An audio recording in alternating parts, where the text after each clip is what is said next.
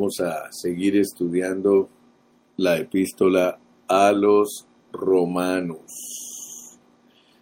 Quiero decirles que la Biblia es un libro de vida y esa vida que nos presenta la Biblia es una persona viviente. Así como cuando hablamos de que Dios es amor, hablamos también de que Cristo, Cristo es la resurrección, Así también podemos decir que Cristo es la vida. Y cuando hablamos de Cristo como la vida, estamos hablando de una persona. En la Biblia la vida es una persona. Y debemos de apreciar eh, esos términos que Dios nos ha enseñado para entender a Cristo. Eh, Cristo es maravilloso y es todo inclusivo. O sea que Cristo es todo. En la Biblia Cristo es todo, Él es todo inclusivo. Y cuando nosotros leemos el Evangelio de Juan, nosotros nos damos cuenta que ese Evangelio nos revela a Cristo como vida. Pero escuchadme bien, tenemos por otro lado la epístola a los romanos. Así como tenemos el Evangelio de Juan, tenemos la epístola a los romanos. La epístola, la epístola a los romanos nos trae a experimentar la salvación en esa vida. Hoy vamos a hablar de cómo nosotros podemos ser salvos en vida del pecado y del mundo. Nota bien, porque a veces nosotros leemos la Biblia, pero no tenemos la mecánica del asunto, o sea que todavía ignoramos la experiencia, porque lo importante en la palabra de Dios es que nosotros experimentemos lo que Dios nos enseña. Porque de balde es que conozcamos tantas cosas si nosotros no las experimentamos. En los capítulos del 5 al 8 de Romanos, ahí nosotros podemos aprender todo lo que es la doctrina de cómo nosotros hemos recibido a Cristo como nuestra justicia, como nuestra reconciliación. Entonces yo quiero que ustedes vean, vamos a leer un versículo para iniciarnos en esta mañana y es el versículo 10 del capítulo 5. Pero pongámosle atención a nuestra lectura. Dice, porque si siendo enemigos, o sea que nosotros, antes de que Cristo tuviera misericordia de nosotros y se revelara a nosotros, él nos reconcilia. Mira, dice, porque si siendo enemigos fuimos reconciliados, porque si siendo enemigos fuimos reconciliados con Dios por la muerte de su Hijo. O sea que la muerte de Cristo nos reconcilia con Dios, quita esa enemistad que había entre Dios y nosotros como una, una pared y dice que nos reconcilia por la muerte de su Hijo, o sea que la muerte de Cristo no es en vano. Pero seguido a eso dice mucho más, mucho más, o sea que Dios no solamente quiere reconciliarnos, sino que Él quiere darnos bendiciones más avanzadas. Dice, mucho más estando reconciliados. Y aquí viene el meollo de este asunto que vamos a hablar hoy. Dice, seremos salvos por su vida. Importante verlo, porque puede ser que nosotros solamente alcancemos a ver nuestra reconciliación por la muerte de Cristo. Pero todavía no alcanzamos a ver que la vida de Dios, o sea, la vida de Cristo, que es la, vida en resurrección, nos salva de otras cosas. Así como la muerte de Cristo nos salva de la condenación, ahora tenemos que abrir nuestros ojos y ver más allá. Tenemos que ver que la vida de Dios nos quiere salvar de otras cosas. Quizá tú me preguntes, hermano Carrillo, ¿cómo funciona ese asunto? ¿Cómo es eso de que seremos salvos por su vida? Muchas gracias por preguntarme. Seremos salvos por su vida. Vamos a irlo viendo despacio. Primero, nosotros tenemos que ver qué conexión hay entre el Evangelio de Juan y la epístola a los romanos. ¿Qué conexión hay entre esos dos libros? Porque el Evangelio de Juan nos demuestra que Cristo, quien es la vida, satisface la necesidad del hombre en todos los casos. No importa cuál sea el caso nuestro, no importa, o cuál sea nuestra necesidad, o cuál sea nuestra situación, Cristo, quien es vida, satisface todas nuestras necesidades. Sin embargo, cuando nosotros leemos Juan, que es el Evangelio que nos revela a Cristo como la vida, nosotros no encontramos, no encontramos detalladamente en Juan cómo nosotros podamos experimentar a Cristo como vida. Pero la epístola a los romanos nos presenta con lujo de detalles cómo nosotros podemos experimentar la vida divina.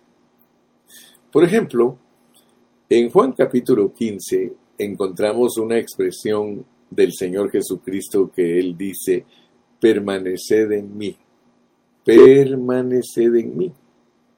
Pero Romanos capítulo 8 presenta en manera detallada cómo podemos nosotros permanecer en Cristo.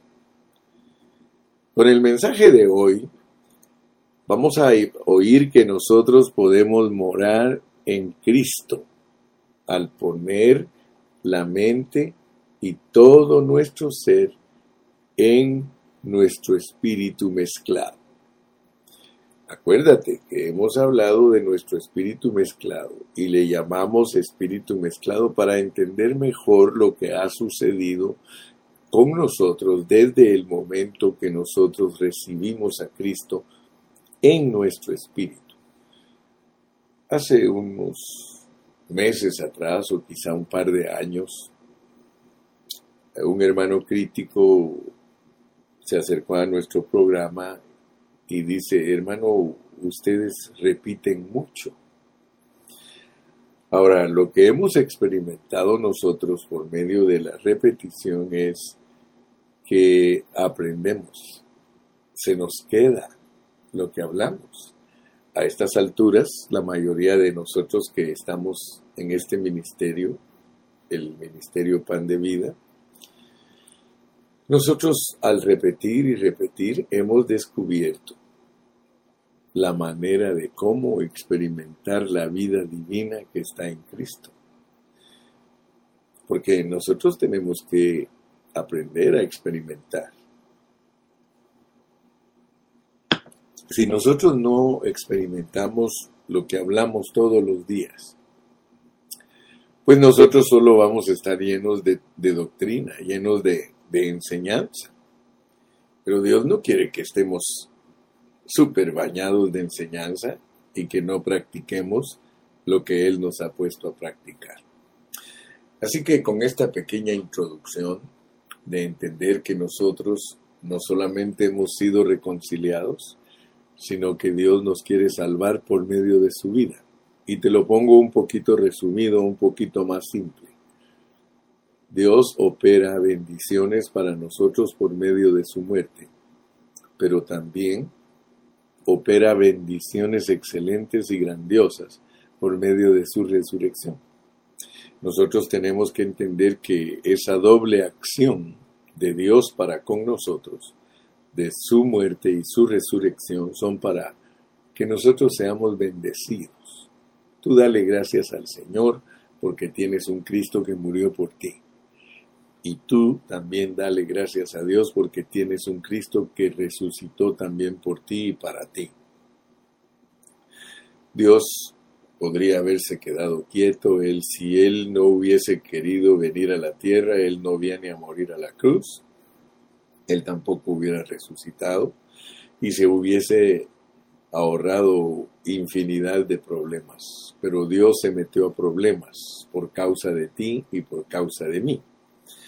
Entonces, como ya entendimos la reconciliación, aleluya, y la resurrección para ayudarnos a ser salvos por su vida.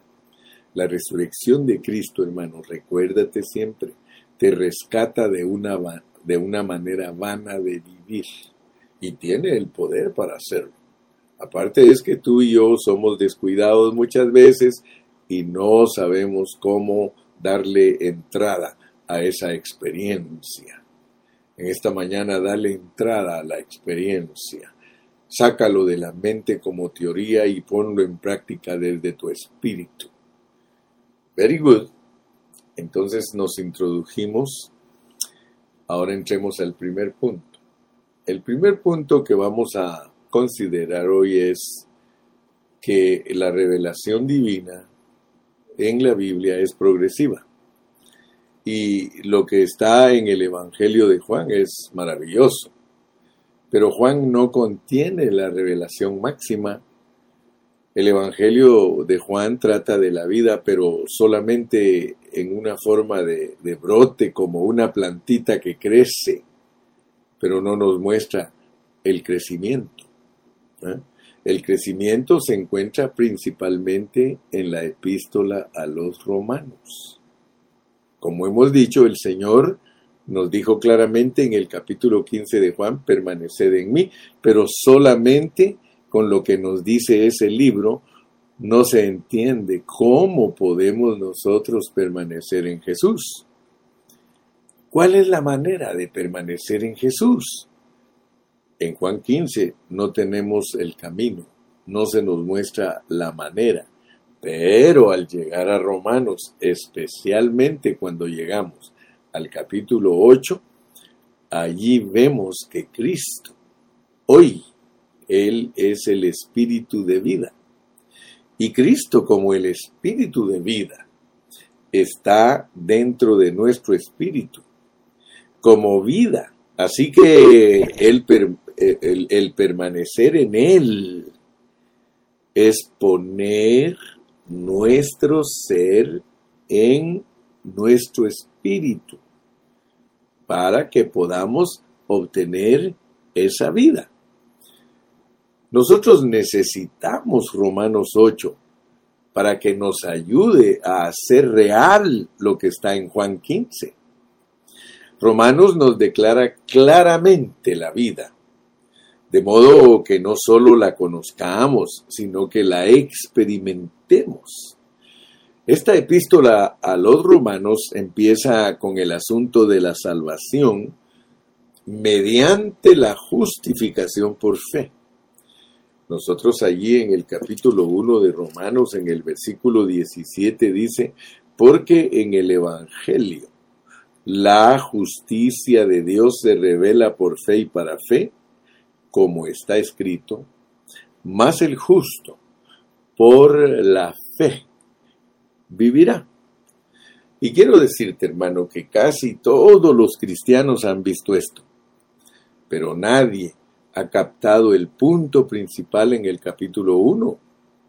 Fíjate que el punto principal en el capítulo 1 no es para, para el poder que tiene la salvación, ni tampoco es la salvación que da Dios por, por justificación, ni tampoco que, que la justificación se revela de la fe. ¿Cuál, es, ¿Cuál crees tú que es el punto principal del capítulo 1? Si tú le pones atención, el punto principal del capítulo 1 es la vida. Es la vida. Porque nosotros debemos de darnos cuenta que Dios nos salvó mediante la justificación. O sea que la justificación es para la vida. Dios nos salva, Dios nos justifica para que tengamos vida. Entonces, la salvación y la justificación tienen una meta y es para que tú tengas vida. Por la fe, el justo vivirá. ¿Qué quiere decir eso? Que por la fe el justo tendrá vida. Por la fe Dios nos da vida. Por la justificación Dios nos da vida. Entonces el punto importante y crucial es que alcances a ver la vida que es la experiencia. Por tanto, la justicia, la justificación es una justificación de vida. Si lo quieres leer conmigo en el 518, Vamos a leerlo en el 5.18 para que veas que no estamos eh, perdiendo el tiempo. Dice en el 5.18, dice, así que por la transgresión, ¿estás conmigo? ¿Estás conmigo? Dice, así que, así que como por la transgresión de uno vino la condenación a todos los hombres, de la misma manera, por la justicia de uno vino a todos los hombres la justificación de vida. ¿Te das cuenta que no estoy divagando? La justificación de vida. Esto es muy importante que tú lo entiendas. La justificación que Dios te ha dado en la Biblia se llama la justificación de vida.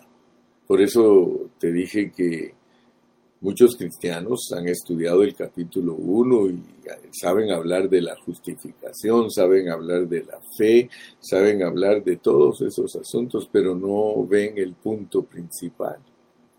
El punto principal es que la justificación que Dios nos ha dado es una justificación de vida. Así que hemos visto que el tema de la vida divina fue claramente revelado en el Evangelio de Juan. Pero Romanos nos da la revelación de cómo podemos nosotros experimentar esa vida, porque nuestra justificación es justificación de vida. ¿Le habías puesto atención alguna vez a esa frase? La justificación de vida. ¿Cómo es que la justificación, que parece ser algo abstracto o teórico, llega a ser de vida. ¿Habías pensado eso? Porque de verdad cuando uno habla de la justificación, uno dice, ah, Cristo me justificó en la cruz del Calvario porque Él murió para que yo sea justificado. Eh, eso es objetivo, eso es teórico, hermano, pero ahora te la ponen un poquito más profunda. Mira, a veces creen que el hermano Carrillo solo está repitiendo los mismos conceptos, pero fíjate y vas a ver que no. Estamos analizando la escritura, estamos estudiando.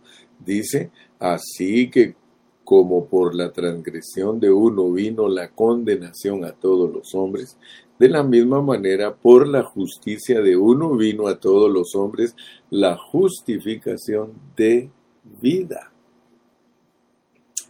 Entonces ya ahora no puedes ver la justificación solamente como algo objetivo, algo doctrinal, algo teórico, porque ya habíamos estudiado que la justificación la produce Dios eh, como un acto jurídico, como algo que Él suple para los cristianos y como ya entendimos que la muerte del Señor tiene cuidado de todos nuestros problemas jurídicos, pero resulta que ahora la justicia es la, la justificación de vida, justificación de vida. O sea que ahora tenemos que aprender a aplicarla también en resurrección. Aleluya. No vayas a limitar tu justificación a algo solo jurídico, sino que tu justificación también tiene que ver con la resurrección. Entonces, la realidad es que la vida es la meta para la cual Dios nos salvó. Eso es, eso es lo que significa que, que la justificación es de vida. Te lo vuelvo a repetir este conceptito porque es importante que lo entendamos bien. La vida es la meta para la cual Dios nos salvó. La vida es la meta para la cual Dios nos justificó. Así que la justificación en sí no es el fin, sino el fin es la vida. Quiero que veas eso. Por medio de la justificación, nosotros hemos alcanzado el nivel de la justicia de Dios y estamos a la par con ella. De modo que ahora Él nos puede impartir su vida Exteriormente la justificación cambia nuestra posición, pero interiormente la vida cambia nuestro carácter. A veces me pongo a pensar, nosotros tenemos muchos años de ser cristianos, pero no hemos permitido que Dios haga su trabajo en nosotros. ¿Por qué te digo esto? Porque nosotros a veces todo lo de Dios lo tenemos como algo exterior. Aún de Dios mismo tenemos la idea de un Dios exterior, pero yo creo que es necesario que a estas alturas todos nosotros veamos que lo que Dios quiere hacer en nosotros es algo interior. Dios quiere cambiarnos interiormente. Entonces la justificación conduce a la vida. Esto indica que la vida es el enfoque de este capítulo 8 de Romanos. Amén. ¿Verdad? la vida es, es el enfoque. Nosotros tenemos que entender esta unión orgánica que tenemos con Dios porque es el resultado de la justificación, la meta para la cual Dios nos salvó. Y quisiera dar un ejemplo simple para que logremos entender lo que Dios ha hecho.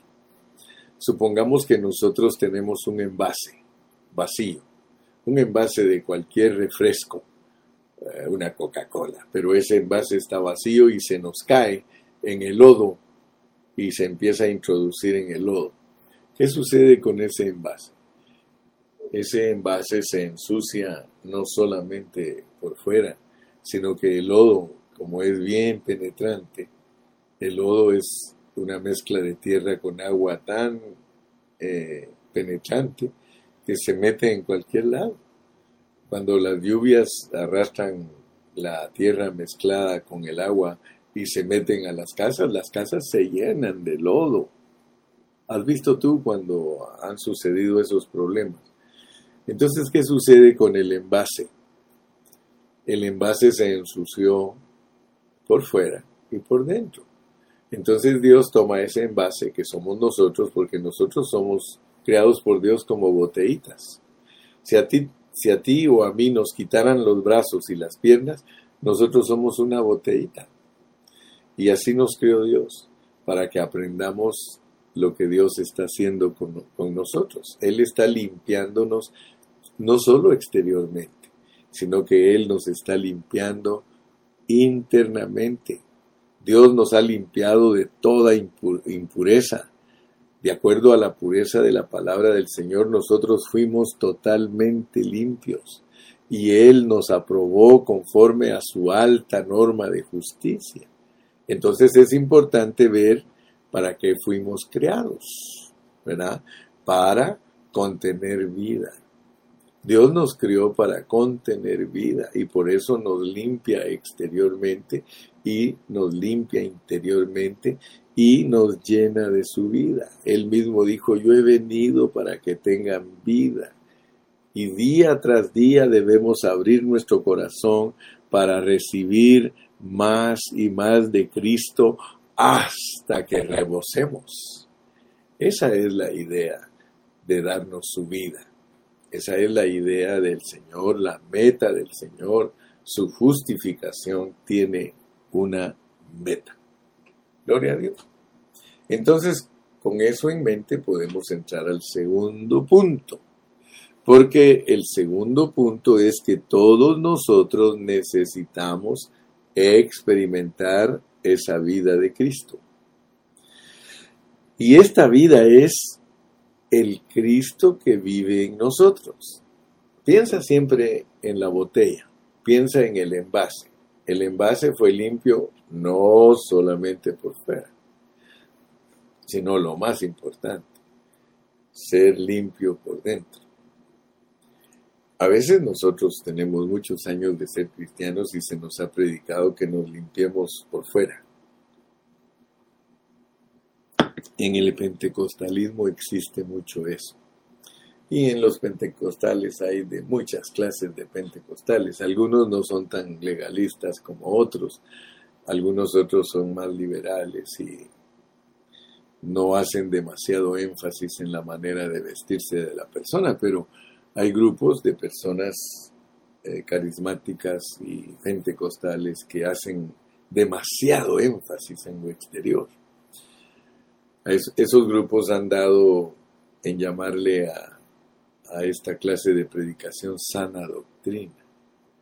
Hay movimientos grandes en el mundo entero que se dedican a vestir a las hermanas a un estándar, con faldas bien largas, con eh, vestidos flojos y con eh, velo en la cabeza, bueno, como la burka, casi la burka de los árabes.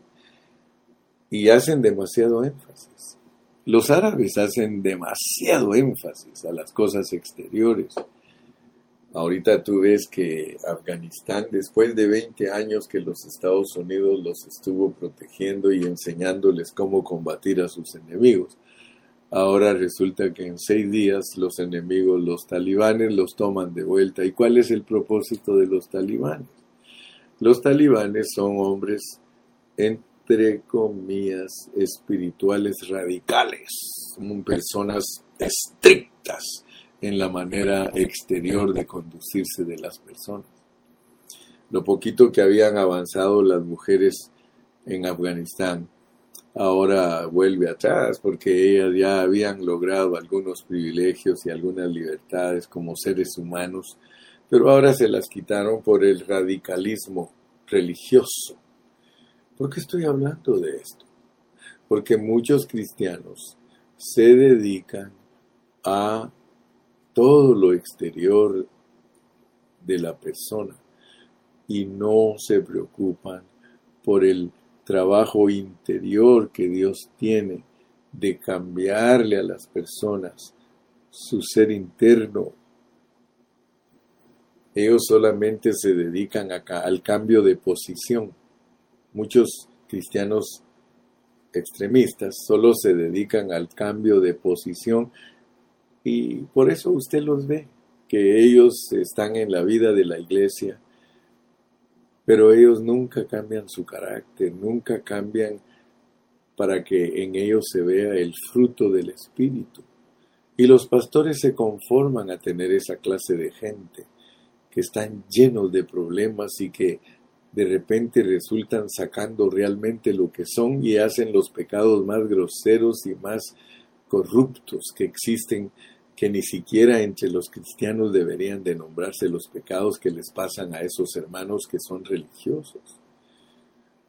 Hace mucho o poco tal vez eh, eh, han empezado a salir a luz lo que los siervos de Dios que en otrora fueron hombres que Dios los usó para instruir a la gente para que encontraran a Cristo, ahora los tienen en las cárceles porque han abusado de niños, han abusado de niñas, han hecho barbaridades, otros han robado el dinero de la iglesia, otros se han enriquecido. Bueno, Yo pienso que por alguna razón Dios ha permitido la pandemia porque la pandemia ha sacado a luz todo lo que nosotros somos.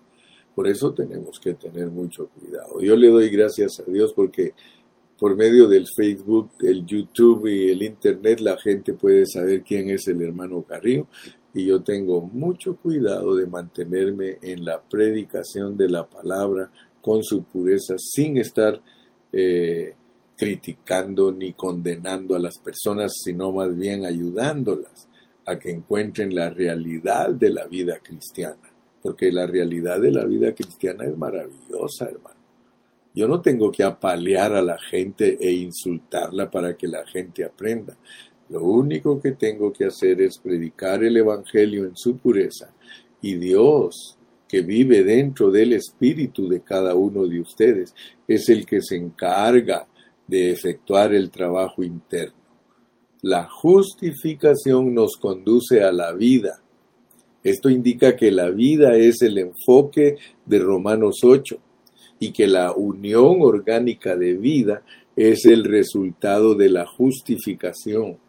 La meta para la cual Dios nos salvó es, te vuelvo a repetir, para limpiarte primariamente en tu interior y luego va a fluir de tu interior lo que tú eres y se va a ver exteriormente.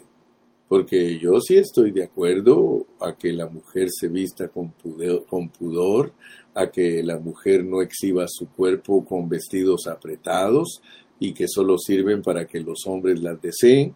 Yo sí estoy de acuerdo con eso, que la mujer refleja lo que tiene adentro. Si no se sabe vestir como una mujer eh, temerosa de Dios, pues entonces no está viviendo una vida práctica de justificación, porque la justificación es para la vida. Es importante ver para qué fuimos creados, para contener la vida. Dios lo logra. Dios en Cristo nos llena, gloria a su nombre. Entonces eso es lo que quiere decir yo he venido para que tengan vida. Día tras día debemos abrir nuestro corazón para recibir más de Cristo hasta rebosar. El rebosar se echa de ver por fuera.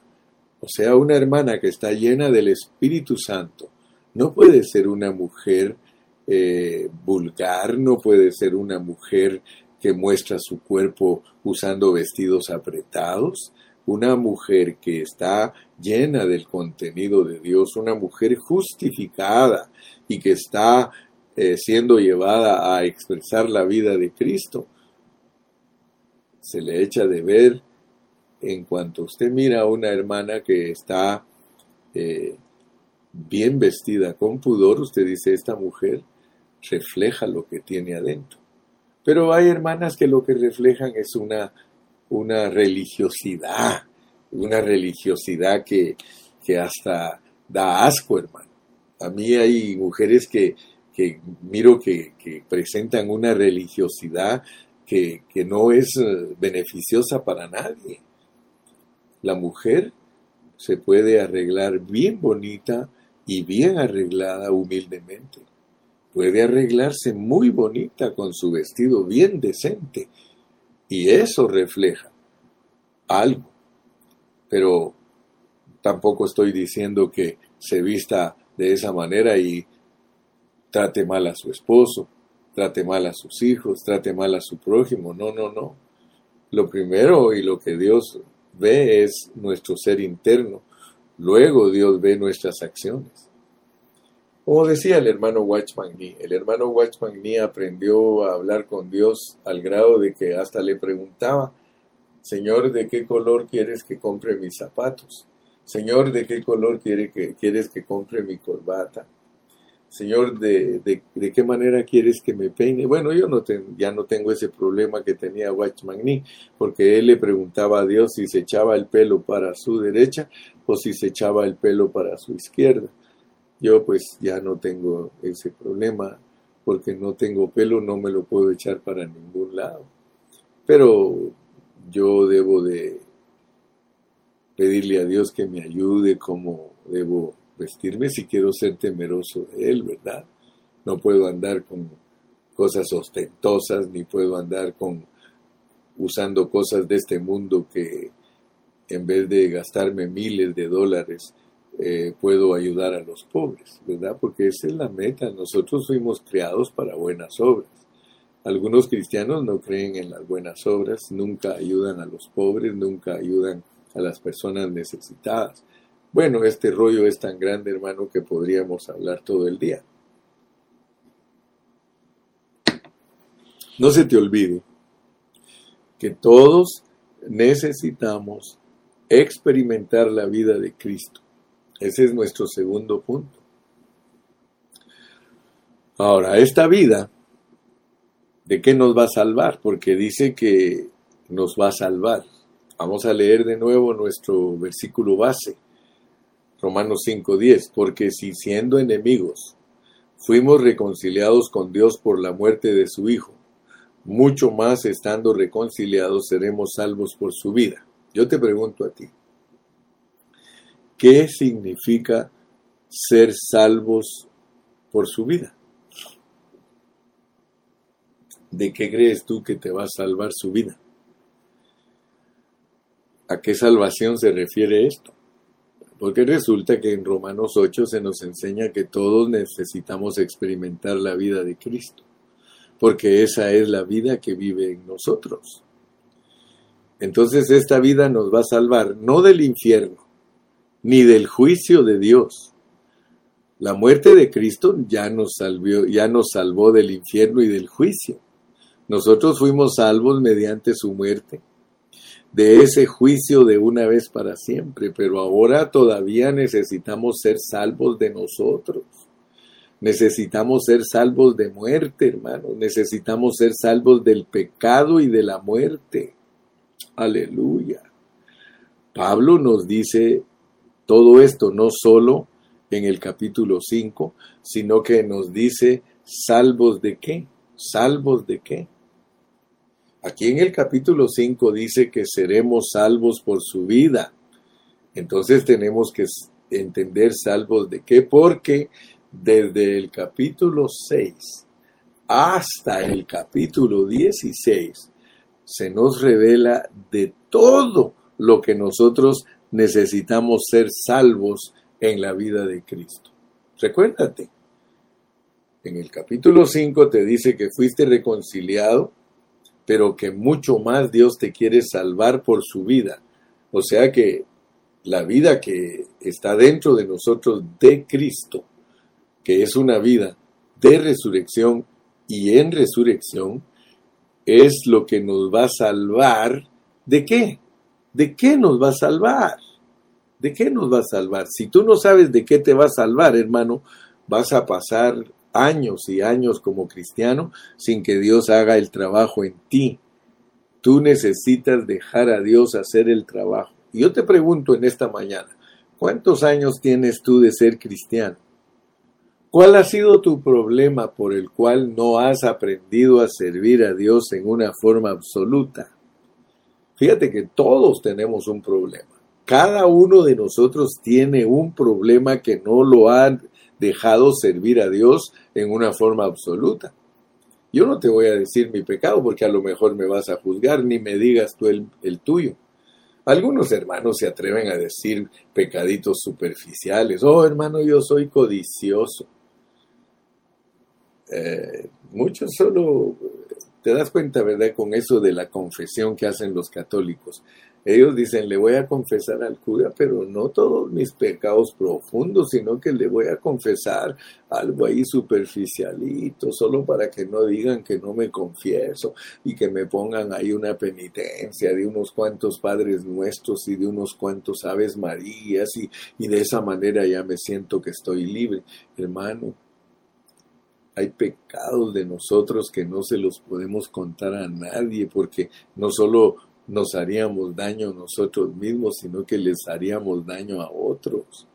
Pero nosotros que conocemos nuestra condición, nosotros debemos de saber de qué necesitamos ser salvos. Porque aquí en la Biblia dice que tú necesitas ser salvo con la vida de Cristo.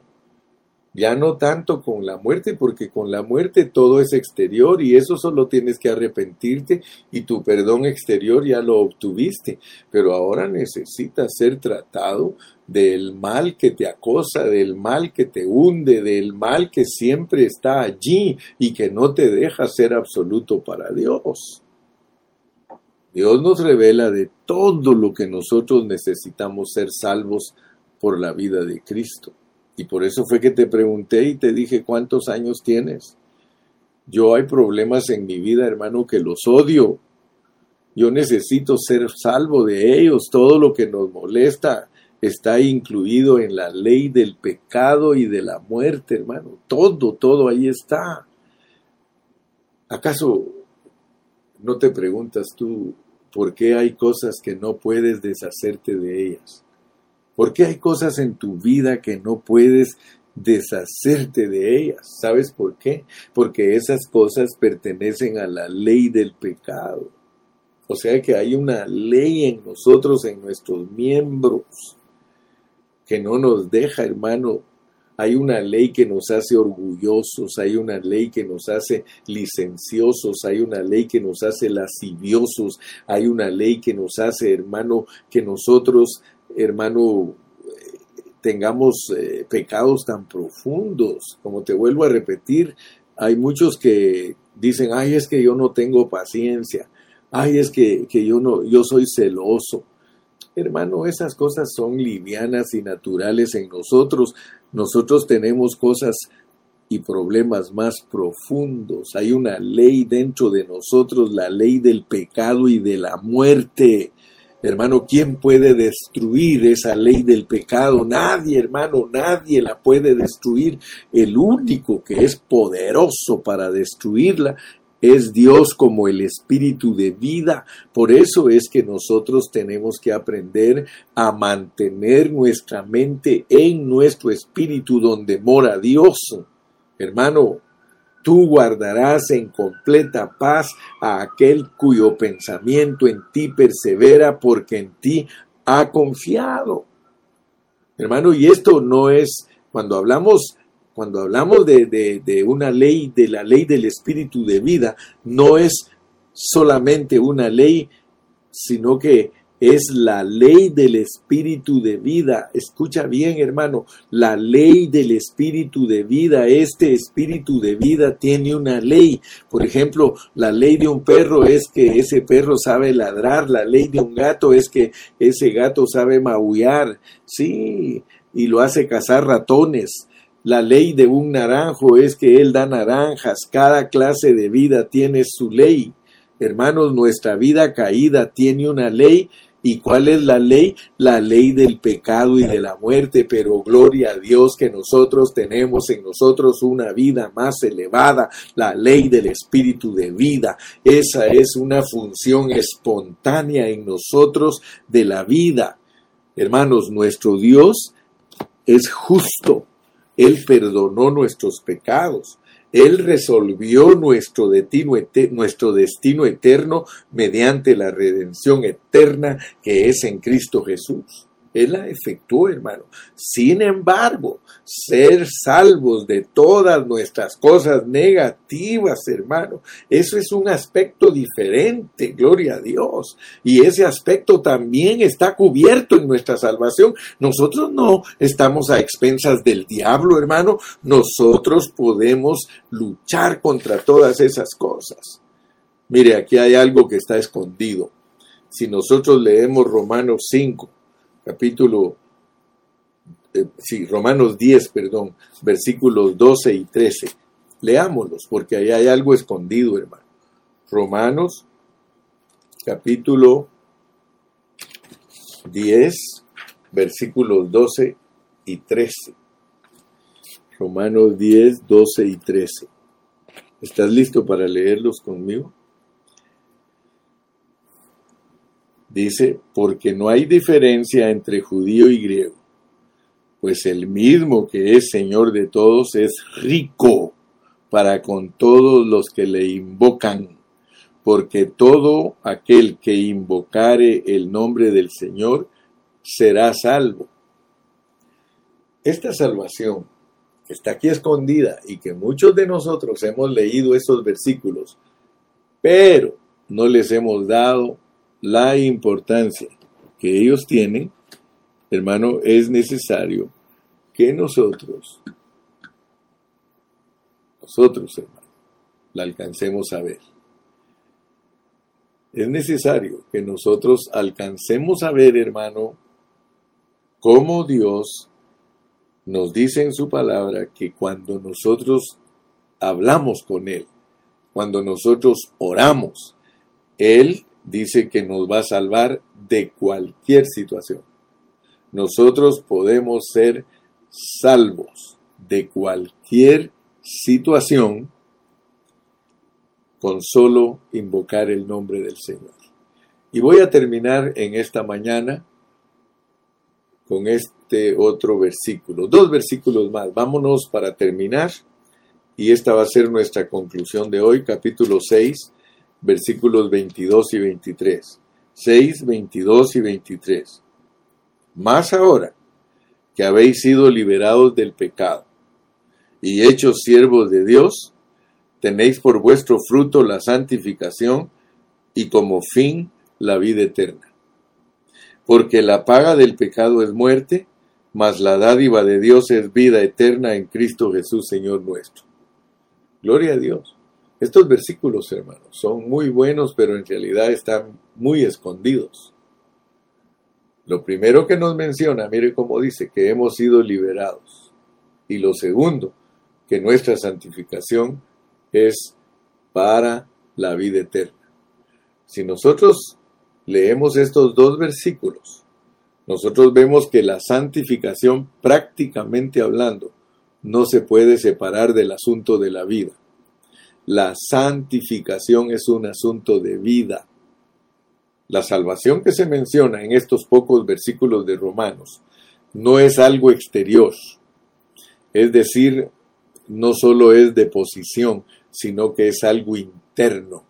Tiene que ver con nuestro modo de ser. Entonces, ¿qué quiere decir ser santificados?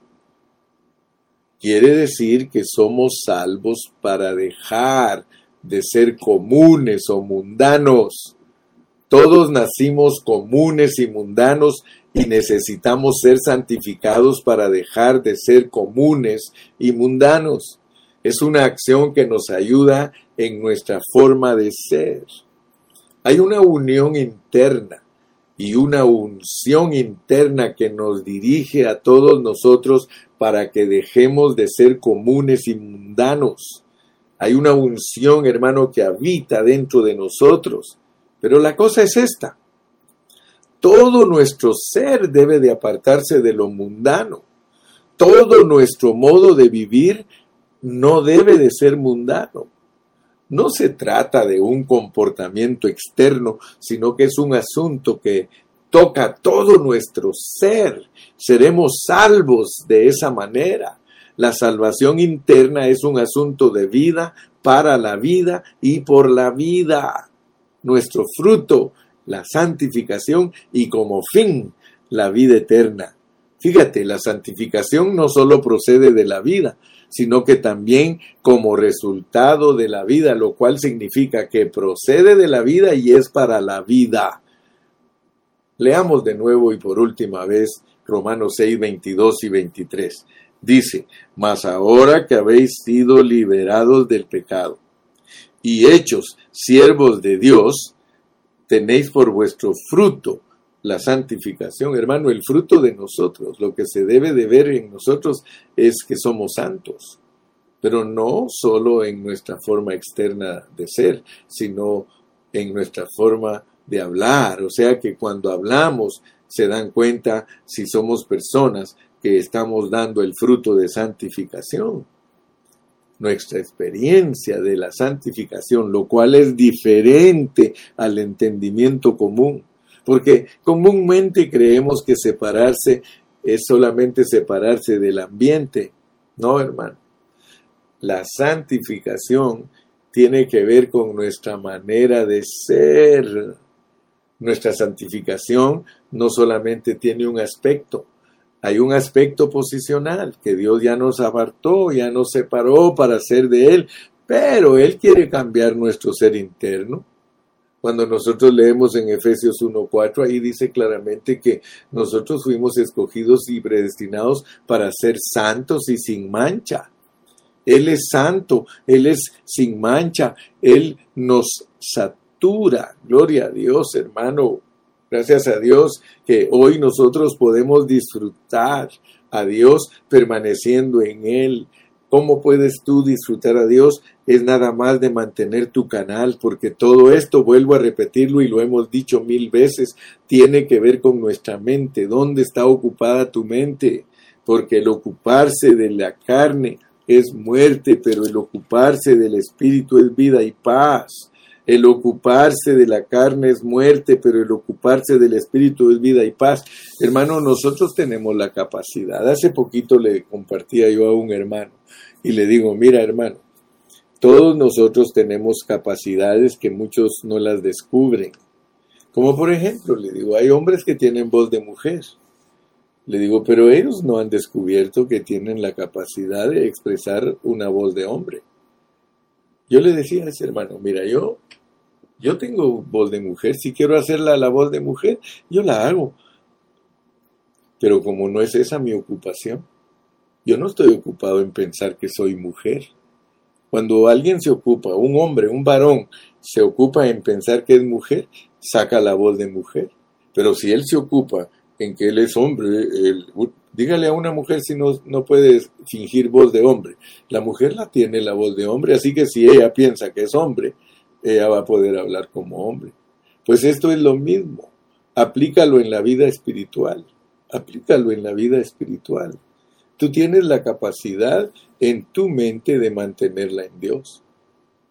Pero si tú la quieres hacer divagar, ponla en otras cosas. Dios no, Dios no se va a, contradecir ni está eh, hablando cosas que son imposibles. Aquí dice porque el ocuparse de la carne es muerte. Está hablando de tu pensamiento. Si tú tu pensamiento lo mantienes las 24 horas o por lo menos las 12 que estás despierto, si tu pensamiento lo mantienes en, las cosas de la carne, en el mundo, entonces aunque Dios te diga que estás liberado del pecado y del mundo, no lo sabes usar, no lo sabes practicar. Debes de, saber que así de sencillo es. Si tú todo el tiempo estás afanado, si tú todo el tiempo estás preocupado, si todo el tiempo estás eh, caminando hacia el mal, ¿cuál es tu problema? Que tu pensamiento no lo tornas a tu espíritu, sino que siempre estás como Pedro. Pedro, ¿por qué pones la mira en las cosas de la tierra? Eso es ser Satanás. Así que si tú no quieres que Dios te diga que eres un diablo, pensando en sexo, pensando en vicios, pensando en malicias, pensando en mal contra el prójimo, eso es ser Satanás, hermano. Apártate de mí, Satanás, te va a decir Señor, el Señor. Pero si tú no quieres que Dios te diga, apártate de mí, Satanás, más te vale que mantengas tus pensamientos centrados en el Espíritu de Dios, en donde está la vida de Dios. ¿Te das cuenta que tienes la capacidad. Por eso te puse los dos ejemplos. Nosotros tenemos capacidades naturales que son, son eh, expresables, pero también tenemos facultades espirituales que no son expresables, pero las podemos dirigir. ¿Te das cuenta? Tú puedes dirigir tus pensamientos. Perdón.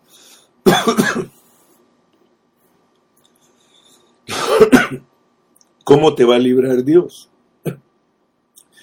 Invocando el nombre del Señor. Dile que le amas. Permanece en la palabra. Permanece en tus pensamientos positivos. Y entonces, y solo entonces, vas a participar de su propósito eterno, porque todos nosotros somos para el propósito eterno de Dios.